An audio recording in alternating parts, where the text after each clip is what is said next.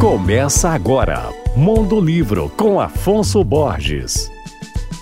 Alô, ouvintes leitores da Alvorada FM. O assunto de hoje é o mais recente livro do cientista político italiano Giuliano da Empoli. Ele é autor do best-seller Os Engenheiros do Caos, que explica como as fake news, as teorias da conspiração e os algoritmos são usados para disseminar ódio e influenciar eleições. Eu já falei desse livro aqui, inclusive fiz um podcast de 20 minutos aqui no Mundo Livro. Seu novo livro intitulado O Mago do Kremlin é um romance baseado em fatos e personalidades reais. Ele tem como protagonista um enigmático personagem inspirado no político Vladislavy Surkov, que foi auxiliar de Vladimir Putin até 2020. Na obra, esse personagem fictício chamado Vadim Baranov mostra seu ponto de vista como principal arquiteto da narrativa do regime russo. Ele aborda em seu monólogo a história da formação da Rússia e os mecanismos do poder no país, marcado pela influência das oligarquias, pelo autoritarismo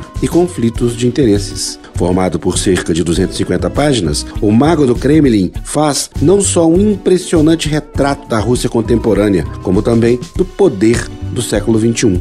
A obra, que tem recebido ótimas críticas, foi indicada ao tradicional Prêmio Goncourt, é uma publicação da editora Vestígio do Grupo Autêntica. Meu nome é Afonso Borges, Instagram arroba Mondolivro e você pode ouvir e baixar todos os podcasts que eu falo no site alvoradafm.com.br.